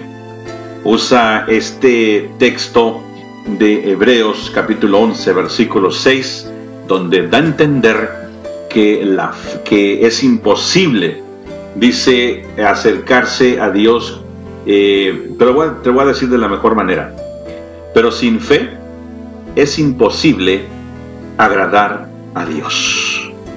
Si tú quieres agradar a Dios, si tú quieres hacer todo lo que quieras hacer, pero no tienes fe, de más está. Porque es necesario que todo aquel que se acerca a Dios crea que le hay. Y creer eh, involucra no solamente, ah, sí, yo creo. No, yo creo que sí. Pero eso lleva, es un terreno un poco más difícil y complicado de avanzar de lo que tú te imaginas. Es decir, estamos atravesando un desierto, no hay agua, no hay camino, no hay carretera, pero tienes que atravesarlo y tienes que llegar hasta allá donde se miran aquellas palmeras que son eh, millas de distancia, ¿no? Donde alcanzan ver tus ojos. Y entonces tú dices, pero bueno, yo no puedo atravesar este camino. Pero llevas tu agua, atraviesas, pero pasan los años y de repente cuando tú andas por ese mismo lugar, ahora ves que hay una carretera, ves que todo está bien arreglado, bien acomodado. ¿Sabes? Aquella persona que en algún momento padeció, sufrió en ese desierto mientras iba atravesando allí y hizo un este, iba haciendo un juramento, una promesa. Si yo salgo de esta situación, si yo puedo llegar hasta allá donde hay agua, aunque en algún momento se arrastraba y acá y todo, si yo puedo salir vivo de aquí, prometo que voy a construir una carretera. Voy a mover al gobierno, voy a ver a dónde pido ayuda, auxilio, a donde hasta debajo de las piedras es posible buscar cómo hacer que aquí hay una carretera para que todas las demás personas eh, puedan llegar a su destino sanos y salvos. No crean ustedes que todos los caminos que hay están hechos de milagro. O no, siempre hubo una necesidad. Y por eso ahora la comunicación es fácil. Lo mismo ocurre con la fe. No piensen ustedes que es fácil atravesar el camino. No piensen ustedes que es sencillo. Pero ya hubo otros que pasaron y que triunfaron. Nos dejaron camino, nos dejaron huellas, nos dejaron las marcas y algunos tips, algunos secretitos, detallitos para poder llegar sanos y salvos a casa. Ya hubo, pero no a todos les fue bien. El apóstol Pablo, ahí mismo, el capítulo 11, está haciendo referencia a algunos hombres y mujeres. En este caso, como estamos viendo, a José. Ya hubo unos hombres y mujeres que dejaron huella. Hebreos capítulo 11, versículos 29, 30, 31, 32, 33, 34, 35, 36, nos están hablando de hombres y mujeres que no crean ustedes, mis hermanos, que les fue muy bien. Qué bien por aquellos que llegaban como en el caso de Daniel. Daniel en el foso de los leones, unos animales hambrientos, bestias salvajes. Y sin embargo, Dios le tapó la trompa de estos animales para que no le hiciesen daño a Daniel. Y salió victorioso de ahí. Pero hubo otros que fueron aserrados, muertos a filos de espada, que fueron quemados. Y sin embargo, los dos nos dejaron ejemplos. ¿Te acuerdas de Juan el Bautista? Muchos dicen, pero no puede ser.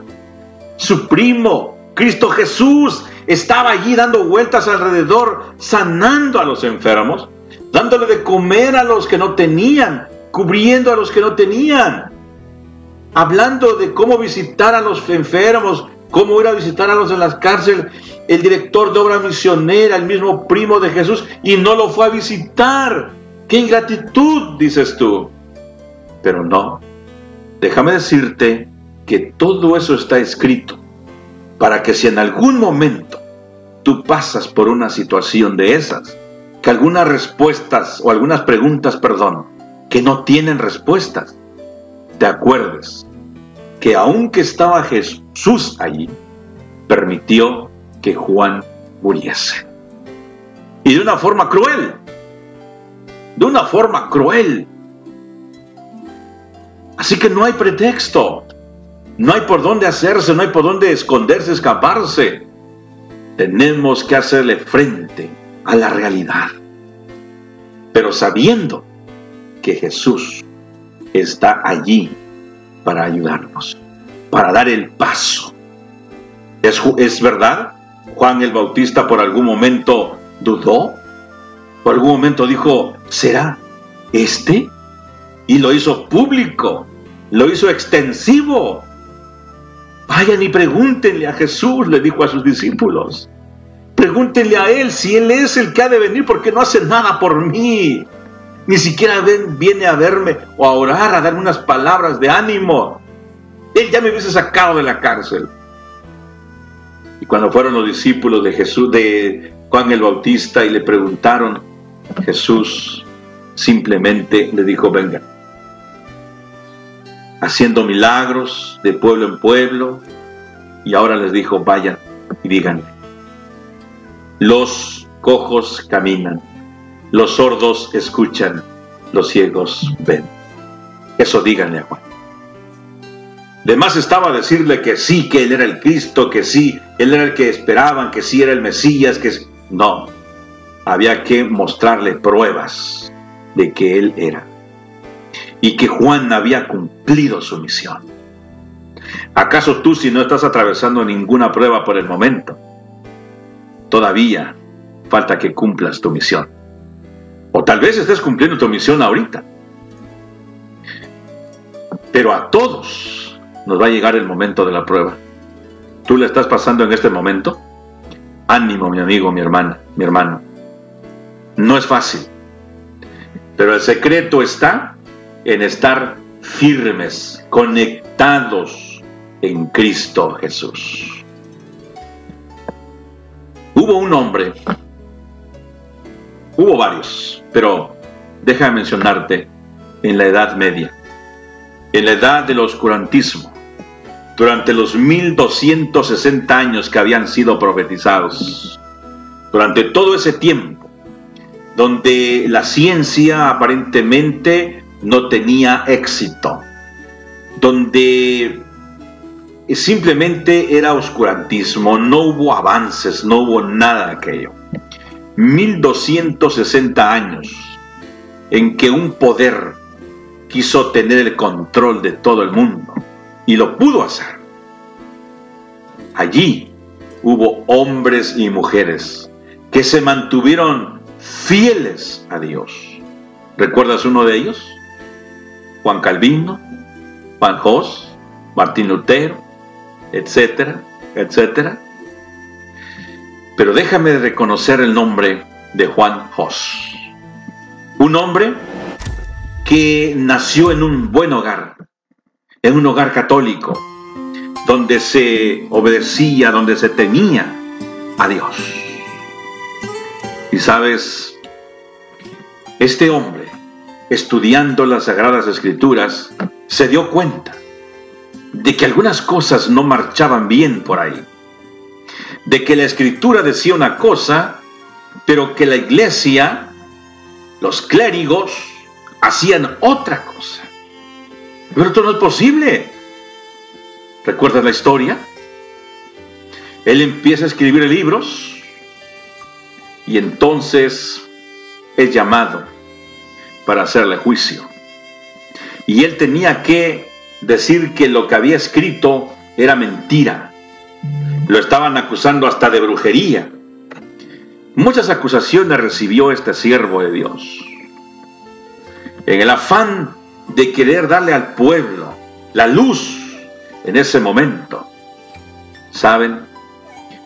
Tuvieron que quemar sus libros.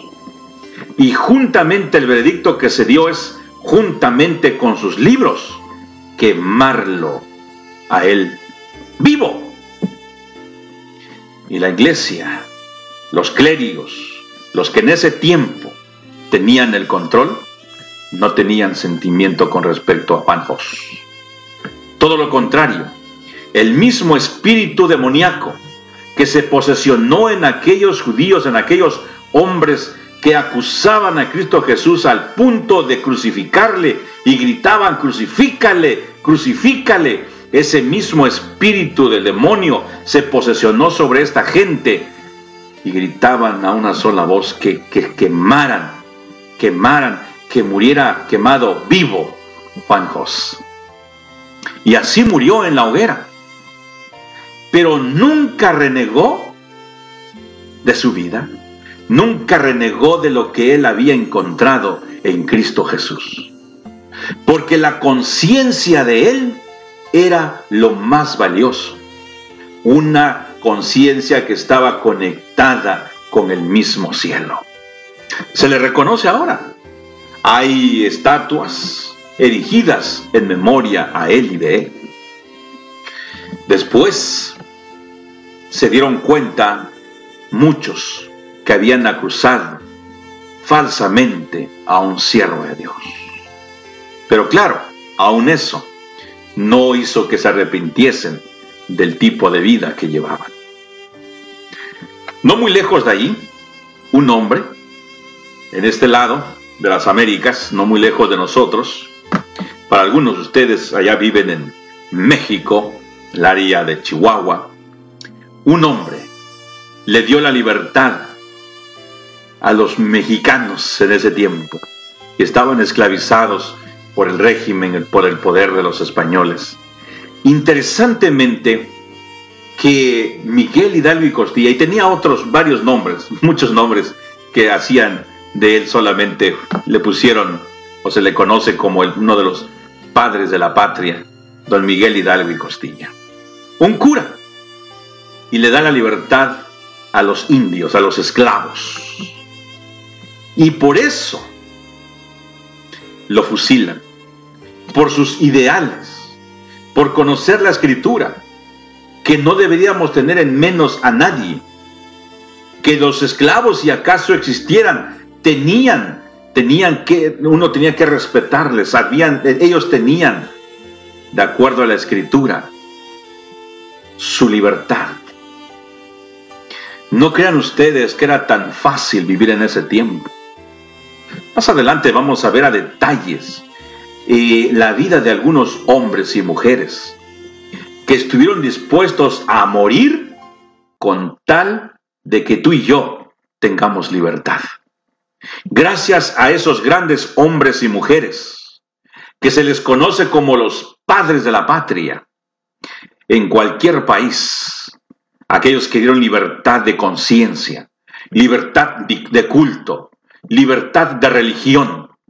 No crean ustedes que les fue muy bien, hermanos. Don Miguel Hidalgo y Costilla murió fusilado. Y antes de que él fuera fusilado, le dijo a los jesuitas, allá en el antiguo colegio en Chihuahua, les dijo, fusílenme, pero véndenme los ojos, y pónganme de espalda ante los, ante los cañones. Y lo fusilaron de esa manera. Y un hombre, un indio, un, un comandante general de la misma raza, por 20 monedas de plata, dijo yo le corto la cabeza a este tipo. Y se la colgó. Y ustedes saben la historia. Esto no es algo que les vengo a contar apenas. Desde que estábamos en la primaria conocíamos estas historias que a veces nos desgarraban el corazón. ¿Cómo es posible que maten tan cobardemente estos cobardes a esta gente que quiere dar libertad de religión, libertad de expresión, quitarles, eh, quitar la esclavitud para que seamos hombres y mujeres libres. Pero estos hombres y mujeres que estuvieron dispuestos a morir, ellos sabían su convicción. Algunos de ellos murieron por ser rebeldes a la patria. Muchos de ellos, aún en la actualidad, que cometen crímenes, obviamente son privados de su libertad. Pero qué triste por estos hombres que se mantuvieron firmes a sus, a sus ideales, a sus principios y convicciones, y por eso fueron muertos. El apóstol Pablo nos exhorta a cada uno de nosotros que venga a la cárcel, que vengan los oprobios, que mueras de la forma que tengas que morir. Lo más importante es mantenerte fiel a tus ideales, a tus principios.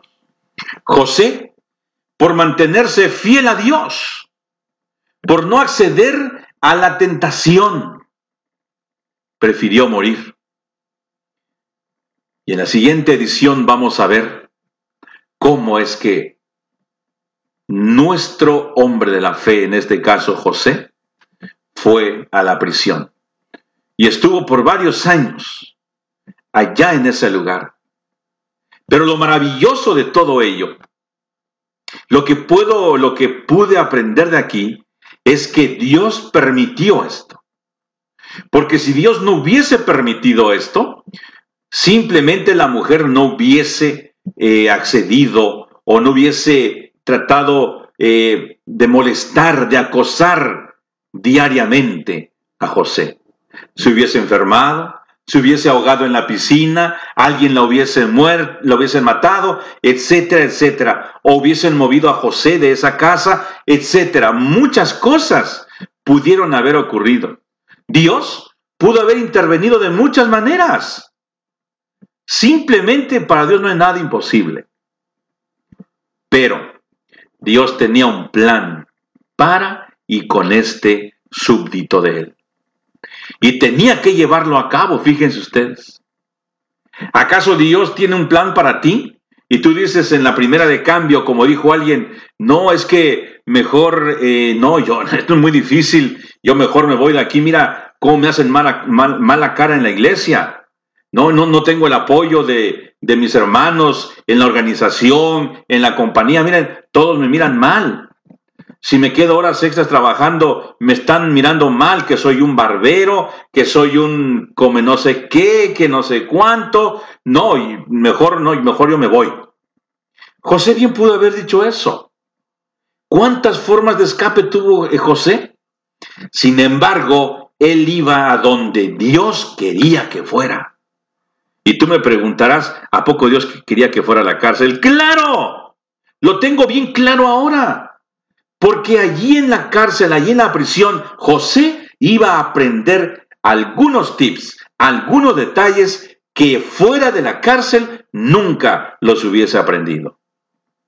Amigo, mi hermano, mi hermana, si tu obediencia a Dios, si tu dependencia de Él totalmente, te llevan a este tipo de situaciones, a ser despreciado, a hacer eh, que te inventen tantas cosas, sufrir, etcétera, etcétera. Si Dios está al control de todo ello, te digo, ánimo. Si se puede, Dios está contigo. El Señor Jesús lo prometió. Después que Él fue acusado, después de que Él muere, después que Él resucita, cuando iba a irse al cielo, cuando estaba ya en la montaña para despedirse de sus discípulos, les dijo, yo estoy con vosotros todos los días hasta el fin del mundo. Por lo tanto, mi amigo, mi amiga que me escuchas, no olvides esto. Él está contigo, Dios está contigo en donde quiera que estés. En la prueba que estés atravesando, quizás ya no está el primo, ya no está el hermano, la hermana que prometieron estar contigo en las buenas y en las malas. Quizás hasta tu esposo o tu esposa te han abandonado. Tus hijos te han vuelto a la espalda. Te han puesto en la calle. Dentro de todo ello, el Señor está al control. José, despreciado, vendido, acusado, ahora rumbo a la cárcel. En la siguiente edición vamos a ver qué sucedió allí y cómo Dios era con José. Dios es contigo. Te invito a orar. En esta hora te damos gracias, Señor, por tu palabra.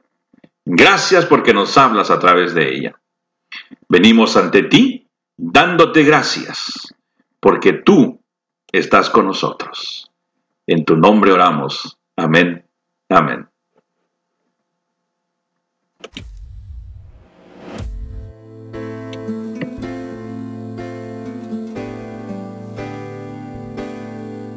Muy bien, mis queridos amigos, amigas, gracias por su atención. Será hasta la siguiente edición. Pero no pierdas la sintonía. Vienen rayos de esperanza. Vienen eh, palabras del cielo también, directamente de nuestro Dios.